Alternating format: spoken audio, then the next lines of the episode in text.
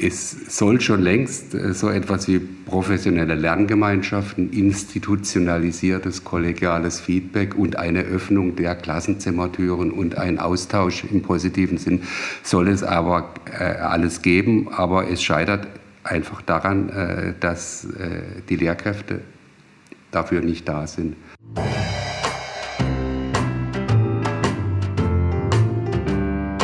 Herzlich willkommen zum Palaver dem Bildungspodcast des Vereins Goldader Bildung. Wir sind ein kleiner gemeinnütziger Verein in der Goldstadt Pforzheim. Unsere Stärke ist unser Team aus engagierten Menschen unterschiedlicher Professionen. Bildung verstehen wir umfassend und ganzheitlich. Pädagogische Themen aus der schulischen und außerschulischen Praxis werden von uns aufgegriffen und unter den Stichworten Bildung, Erziehung und Lernen theoretisch hinterfragt. Die daraus entstehenden Ideen erproben wir in praktischen Projekten. Heute bin ich zu Gast im Seminar für Ausbildung und Fortbildung der Lehrkräfte in Pforzheim.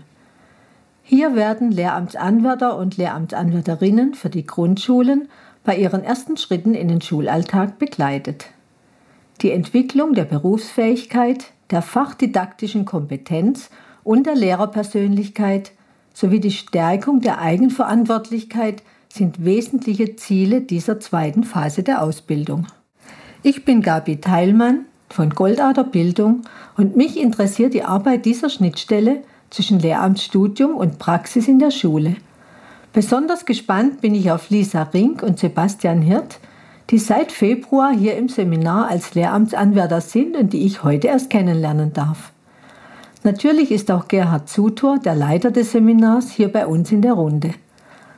Da es für eine dezidierte Vorbereitung dieser Podcast-Folge keine Gelegenheit gab, wird es noch einen separat erscheinenden Kommentar mit Anmerkungen und Ergänzungen geben. Hallo, Herr Sutor, vielen Dank, dass ich hier bei Ihnen sein darf. Würden Sie bitte sich und das Seminar kurz vorstellen? Sehr gern. Wir freuen uns, äh, dass äh, Sie hier sind. Äh, ja, bei der Vorstellung von mir möchte ich es mal dabei belassen, dass ich seit gut elf Jahren jetzt in der Leitung des Seminars Pforzheim tätig bin und überhaupt als Grund- und Hauptschullehrer eine äh, Seminarsozialisation habe, die eigentlich äh, bis in die frühen 90er Jahre zurückreicht. Also äh, ich bin von Haus aus nichts anderes als eine Lehrkraft und jetzt aber schon viele Jahre ausschließlich äh, im Seminar an verschiedenen Positionen tätig. Dieser dramatische Wechsel zwischen Hochschule und Vorbereitungsdienst, der ist, glaube ich, heute nicht mehr so gegeben, wie er früher war. Schon allein deswegen nicht, weil wir es jetzt auch mit längeren Studienzeiten zu tun haben ob da auch die Umstellung auf das Bachelor-Master-System dafür äh, verantwortlich ist, will ich mal dahingestellt lassen. Aber die Leute kommen mit weitaus mehr Praktika als früher in den Vorbereitungsdienst. Und der Vorbereitungsdienst ist nun mal von einer praktischen Umsetzung und Bewährung dessen gekennzeichnet, was die äh, Leute in einem äh, jetzt längeren Studium gelernt haben. Und deswegen ist es auch unsinnig, äh, da Theorie und Praxis äh, voneinander zu trennen oder gar gegeneinander auszuspielen.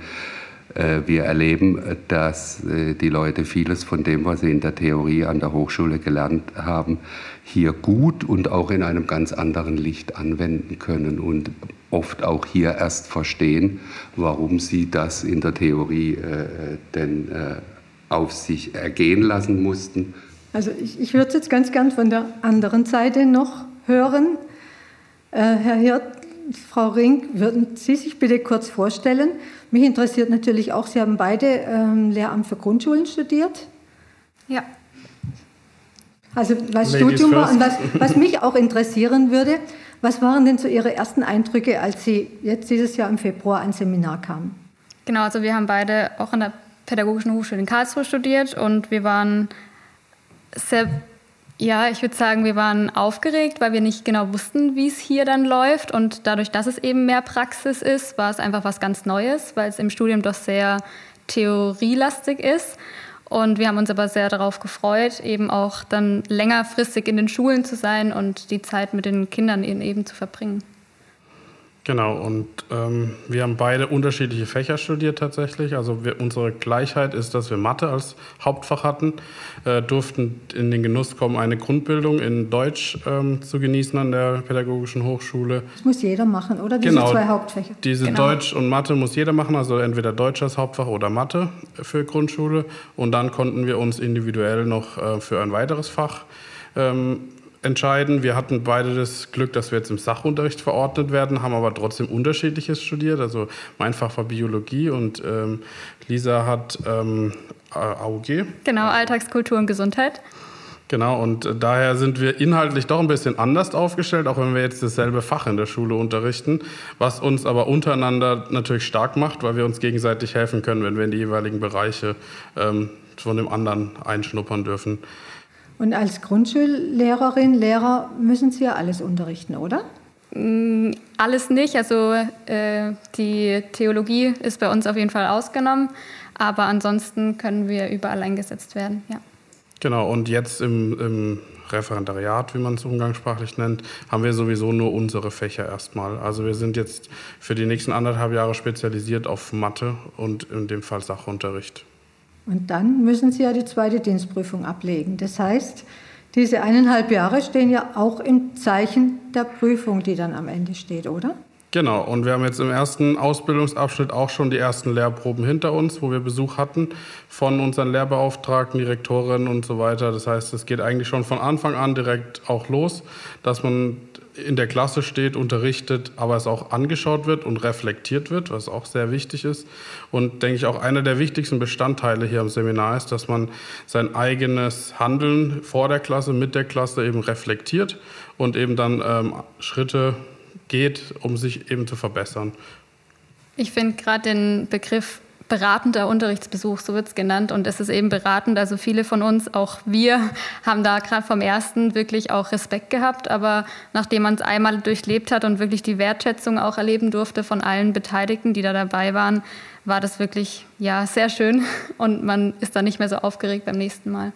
Ja, und die Aufregung ist am Anfang sehr groß. Also wir hatten, kamen aus dem Studium raus und wussten eigentlich nicht so richtig, was uns erwartet. Ähm, klar hatten wir viele Praktikas, also unter anderem ein Semesterpraktikum, aber da ist man auch nur im Endeffekt zwei Tage in der Schule, wo man seine Fächer jeweils eine Stunde nur hat und einen Tag Freitags war der meistens dann komplett den Tag in einer Klasse, aber dann nimmt man immer nur noch Bruchteile mit und man unterrichtet da tatsächlich eigenständig oder auch in Betreuung der Lehrkräfte selber sehr wenig im Vergleich zu jetzt, wo wir ja eigentlich schon einen Großteil unserer Stunden, die wir an der Schule sind, auch unterrichten.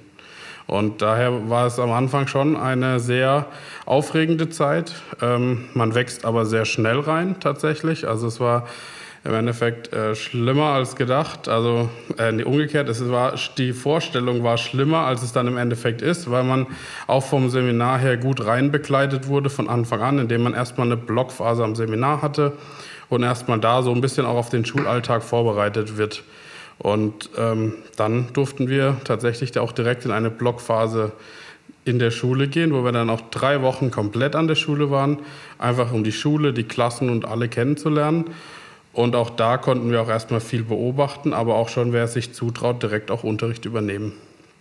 Oder auch kleine Teile des Unterrichts, dass man mal sagt, okay, der Lehramtsanwärter, die Lehramtsanwärterin, die machen den Einstieg und die jeweilige Lehrperson äh, macht dann weiter oder man macht nur den Schluss oder genau. Also man konnte ganz individuell auch da ähm, ja, einsteigen. Also man musste nicht direkt die ganzen zwölf Stunden, die man dort ist, dann unterrichten, sondern man konnte langsam reingehen, so wie es für die oder denjenigen auch angenehm ist. Was ist denn für Sie der größte Unterschied vom Studium zum Seminar? Weil Studium hatten Sie ja auch Vorlesungen, Seminar ist auch Unterricht. Wo ist denn der, der signifikanteste Unterschied? Also der Unterschied liegt auf jeden Fall in der Praxis. Wir haben viel, viel mehr Praxis. Wir sind ja zwölf Stunden, wie gesagt, jetzt im ersten Ausbildungsabschnitt und im zweiten sogar 13 Stunden an der Schule, um zu unterrichten. Und auch die Theorie, die wir am Seminar jetzt ja, mitbekommen oder die wir durchgehen, die ist trotzdem praxisorientierter auch nochmal als jetzt am, äh, an der PH. Und ich denke auch die ganze Strukturierung eines Tages. Also man hat morgens seinen Tag, in dem man in die Schule geht meistens, außer Mittwochs. Mittwochs sind wir direkt morgens am Seminar. Ansonsten sind wir eigentlich jeden Tag schon an der Schule, direkt morgens. Und im Studium hatte man mal da eine Vorlesung, mal da. Also es ist jetzt viel strukturierter.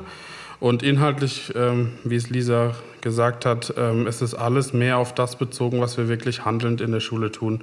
Und im Studium war es eher viel mehr theoretisch.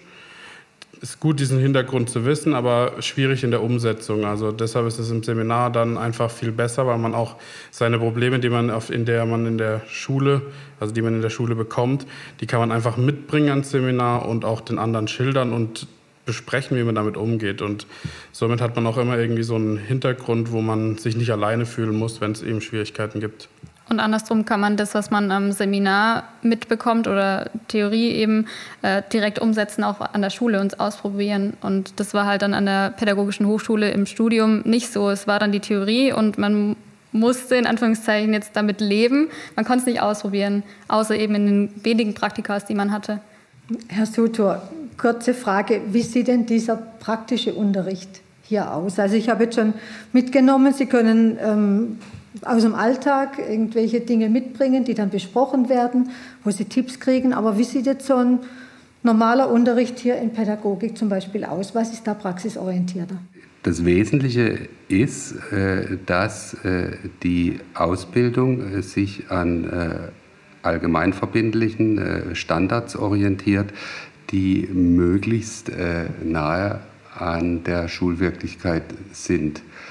Das heißt, die äh, Ausbildung in Pädagogik deckt einmal äh, grundsätzliche Themenfelder ab, wie zum Beispiel Erziehen und Unterrichten oder auch äh, die Schule mitgestalten oder auch äh, beurteilen und äh, bewerten und äh, soll ansonsten so flexibel und auch äh, möglichst individualisiert sein, dass die einzelne Anwärterin, der einzelne Anwärter nicht äh, so vorlesungsgleich äh, äh alle immer das Gleiche bekommen, sondern äh, dass der Einzelne eben an den an der Schule auftretenden Problemen und Fragestellungen äh, auch möglichst individuell äh, begleitet arbeiten kann. Also die Ausbildung in Pädagogik ist nicht so, dass jeden Mittwochvormittag alle immer das Gleiche mit der gleichen Person machen.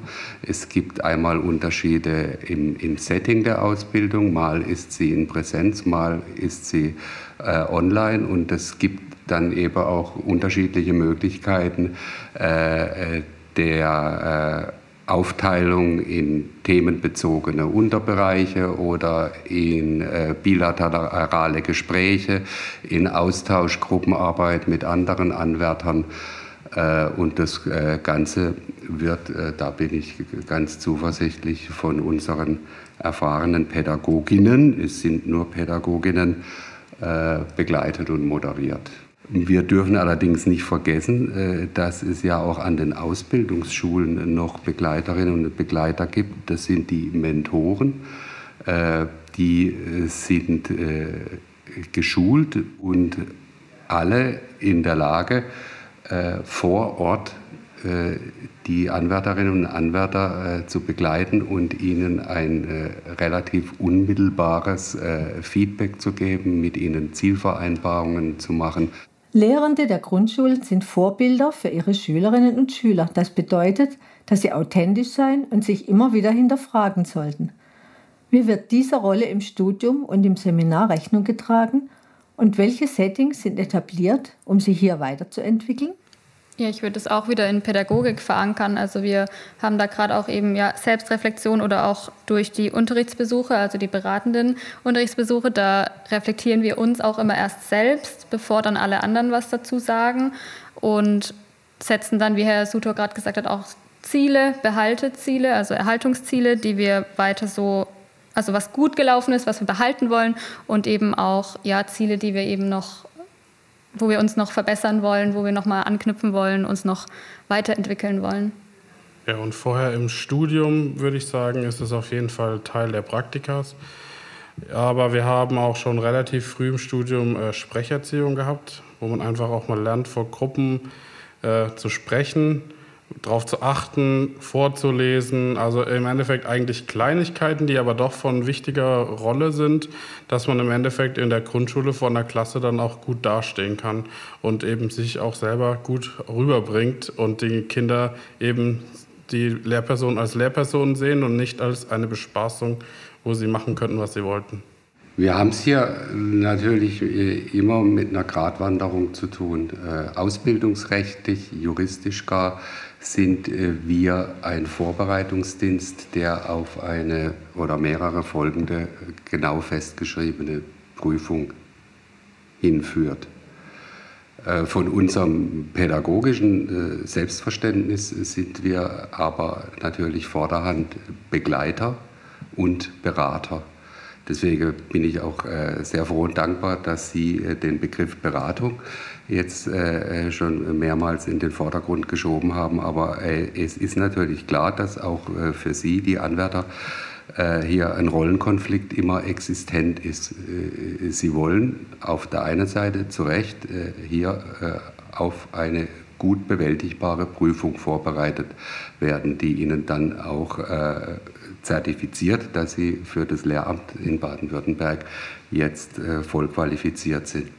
Auf der anderen Seite äh, gibt es äh, diese Brüche, äh, dass eine Begleitung und eine Entwicklung, die natürlich weit über den Vorbereitungsdienst hinaus äh, nur dann Bestand haben kann, wenn die Bereitschaft da ist, wenn äh, die Bereitschaft zur Öffnung, zur persönlichen Weiterentwicklung, zur Kollegialität, äh, zum Austausch äh, auch hier grundgelegt wird und dann in den Schulen weiter gelebt wird. Und wir wissen, dass das auch in den Schulen so gesehen und praktiziert wird, aber das scheitert eben an so banalen und gleichermaßen dramatischen Dingen, wie das die Rahmenbedingungen sehr häufig gar nicht zulassen.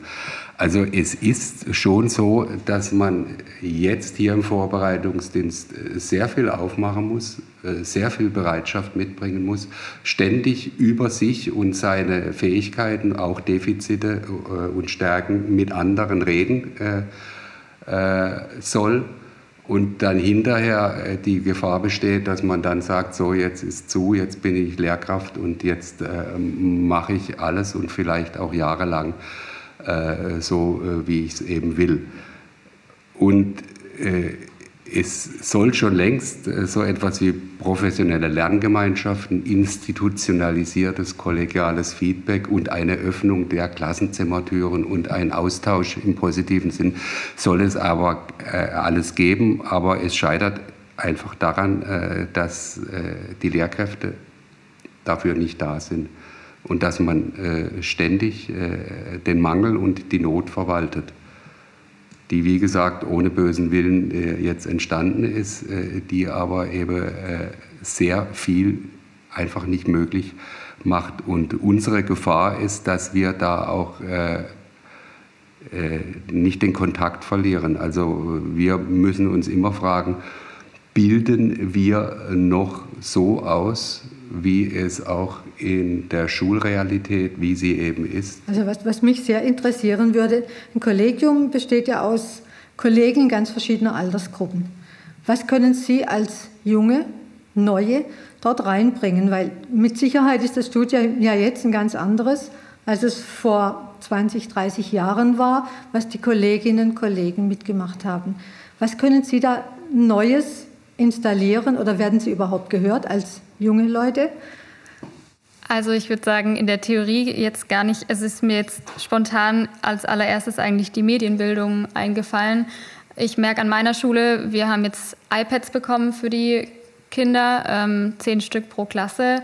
Und wir haben jetzt in der äh, GLK, in der Gesamtlehrerkonferenz, dann immer wieder ein paar Apps dann auch vorgestellt. Und da habe ich schon gemerkt, also ich habe auch welche vorgestellt und habe dann auch gemerkt, dass da die Kollegen schon interessiert waren und da lernbereit waren, weil sie es so halt einfach nicht kennen. Und da bin ich auch gern dabei. Ich habe jetzt gestern auch noch mal mit einer doch auch älteren Kollegin äh, iPads durchgeschaut, weil wir noch mal was ähm, abschicken müssen äh, intern. Und da hat sie auch mich gefragt, ob ich ihr da helfen kann. Und ich glaube, da sind sie auch sehr bereit und ähm, dazu, dass wir dann da eben helfen.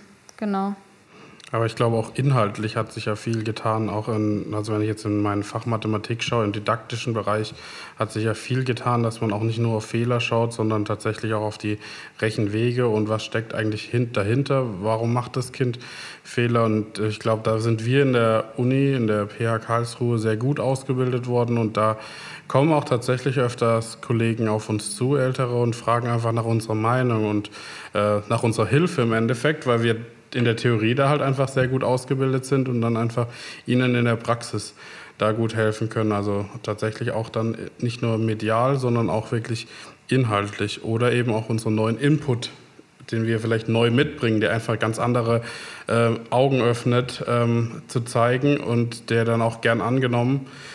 Aber natürlich, wie auch immer, sind auch Lehrer dabei, die halt davon gar nichts wissen wollen. Und da stößt man dann manchmal leider dann auch auf verschlossene Türen. Und das macht manchmal auch, wenn man dann in solchen Klassen unterrichten soll, als Lehramtsanwärter manchmal sehr schwierig. Aber es ist auch nicht nur das Tiefgründige, sondern auch generell mit Material zu arbeiten, gerade im Mathematikunterricht, dass man viel mehr auch Material einsetzt und den Kindern eben Material an die Hand gibt, um eben gewisse Dinge besser nachvollziehen zu können. Und das ist auch immer größer geworden jetzt in letzter Zeit. Und auch, ich würde nicht sagen, dass sie von uns da lernen, weil es damals schlechter war, aber einfach neue Ideen, andere Ideen. Und wir können da ja aber auch von ihnen profitieren. Andere Ideen können die ja auch wieder einbringen, was es vielleicht damals gab und was immer noch gut ist. Ja, das bringt mich jetzt zu den Schülern. Das war bisher noch gar nicht Thema und um die geht es ja eigentlich. Ähm, hat sich da was geändert. Früher war ja wirklich die Fehlerkultur. Fehler wurden angestrichen und ein Kind wurde nach Fehlern bemessen. Hat sich da was geändert hin zu Ressourcen der Kinder erkennen? Wie war das im Studium? Was haben Sie da gelernt? Also ich habe es jetzt in Mathe schon äh, gehört, dass es so anklingt, dass man eher auf die Rechenwege guckt.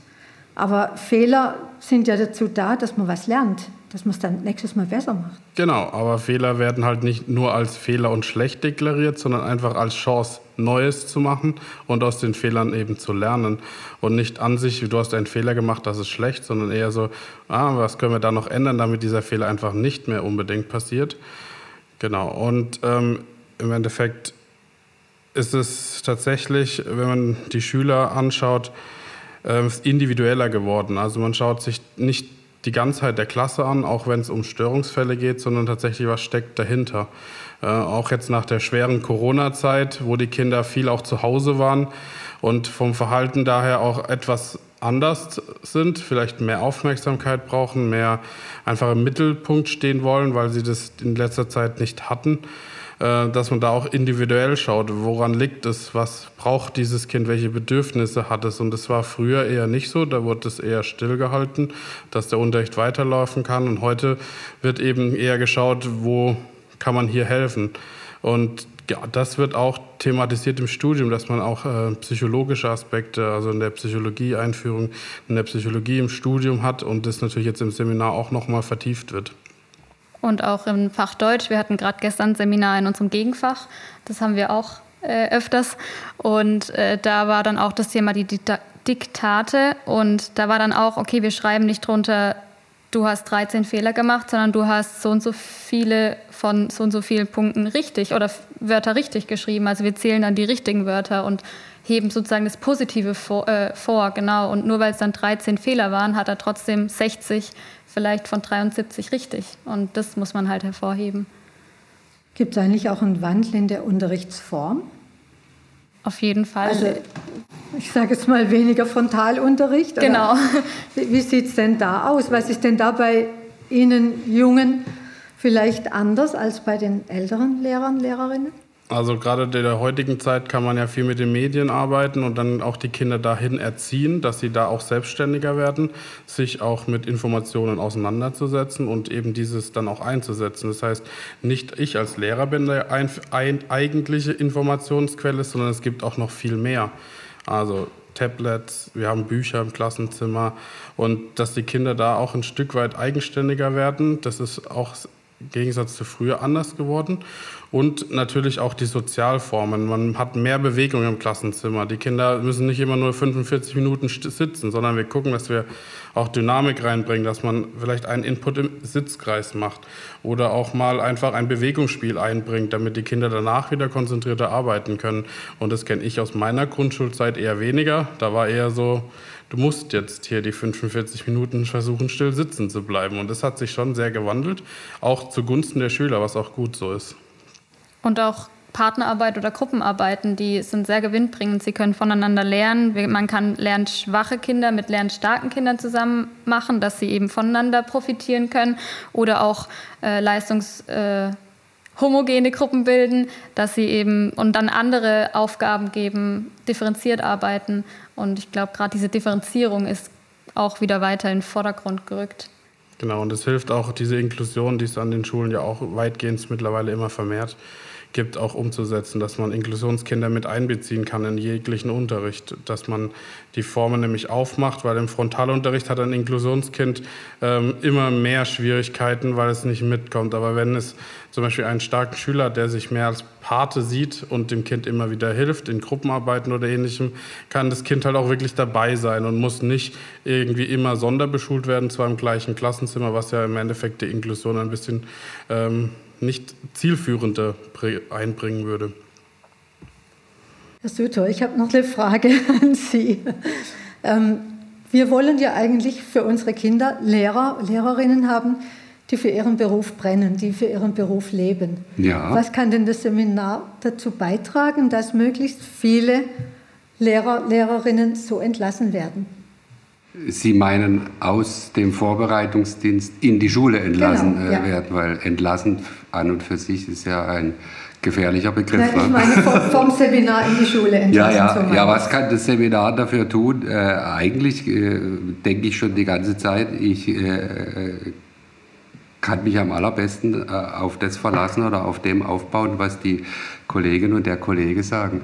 Äh, indem wir genau das tun, äh, was die beiden jetzt auch schon anschaulich in ihrem Schulalltag geschildert haben, indem wir ressourcenorientiert sind und nicht defizitorientiert, indem wir fördern, begleiten und Mut machen und natürlich auch äh, dadurch versuchen, eine wachsende Resilienz herzustellen. Ich glaube eigentlich, dass die überwiegende Mehrheit unserer äh, Leute hier äh, so viel äh, Leidenschaft und Bereitschaft mitbringt, dass sie für einen langen Berufsalltag gut gewappnet sind. Also ich denke, das eine ist, junge Lehrerinnen und Lehrer stärken, dass sie wirklich ihre Ideen, das, was sie gelernt haben, im Unterricht umsetzen können und vielleicht im Kollegium auch platzieren können, Kollegen mitnehmen können. Und das andere ist tatsächlich auch ähm, Menschen gewinnen, dieses Studium zu wagen und den Beruf zu ergreifen, weil ja. wir haben ja einen eklatanten Lehrermangel. Ja, man muss natürlich äh, die Anreize äh, auch im Auge behalten und an der Schraube äh, drehen. Und äh, man muss Schulen auch grundsätzlich so fördern und äh, äh, ausstatten, dass sie nicht zu kleine, zu enge und zu dichte Blasen werden, äh, die nicht mehr transparent äh, sind und nach außen nicht geöffnet sind. Also eine äh, Schule muss ein Lebensraum sein, wo, der sich auch dadurch kennzeichnet, dass möglichst unterschiedliche und viele Personen da ihren Raum und ihren Platz finden und auch segensreich wirken können.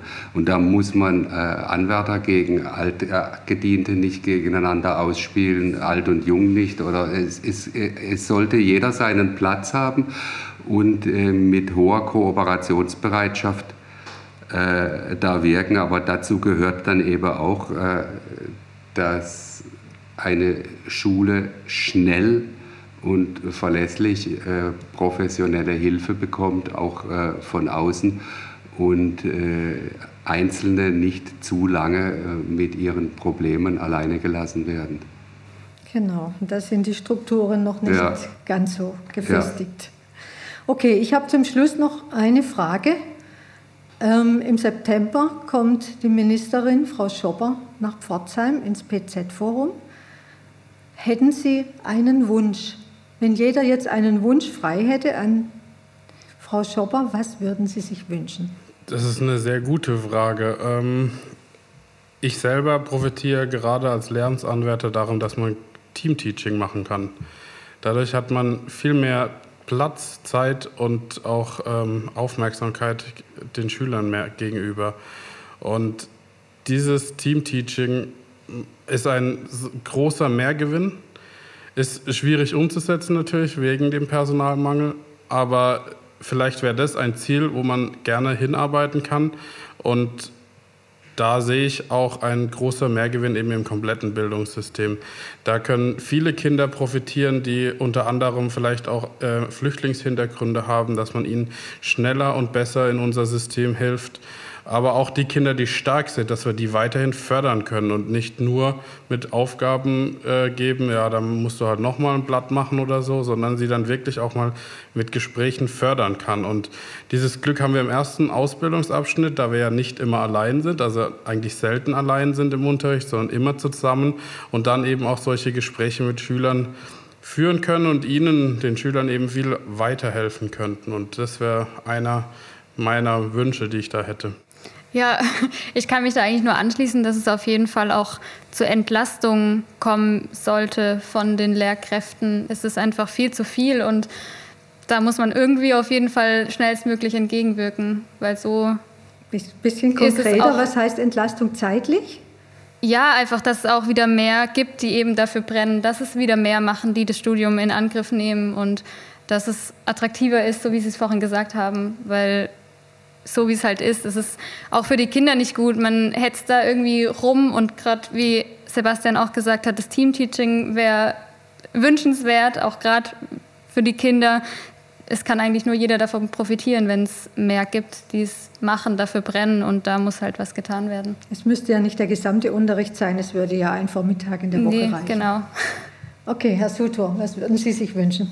Ich schließe mich äh, erneut gerne an und würde einfach äh, kurz und knapp sagen, geben Sie unseren Lehrkräften mehr Zeit, mehr Raum, mehr Unterstützung, um ihre Professionalität, eine hohe Professionalität wirken zu lassen.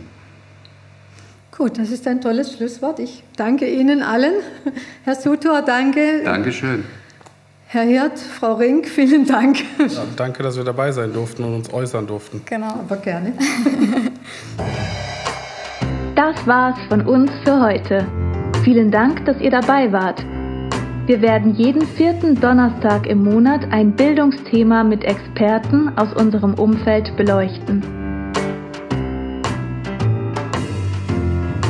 Wenn ihr Lob oder Kritik Anregungen oder Anmerkungen habt, könnt ihr das gerne unter info at goldader-bildung.de loswerden.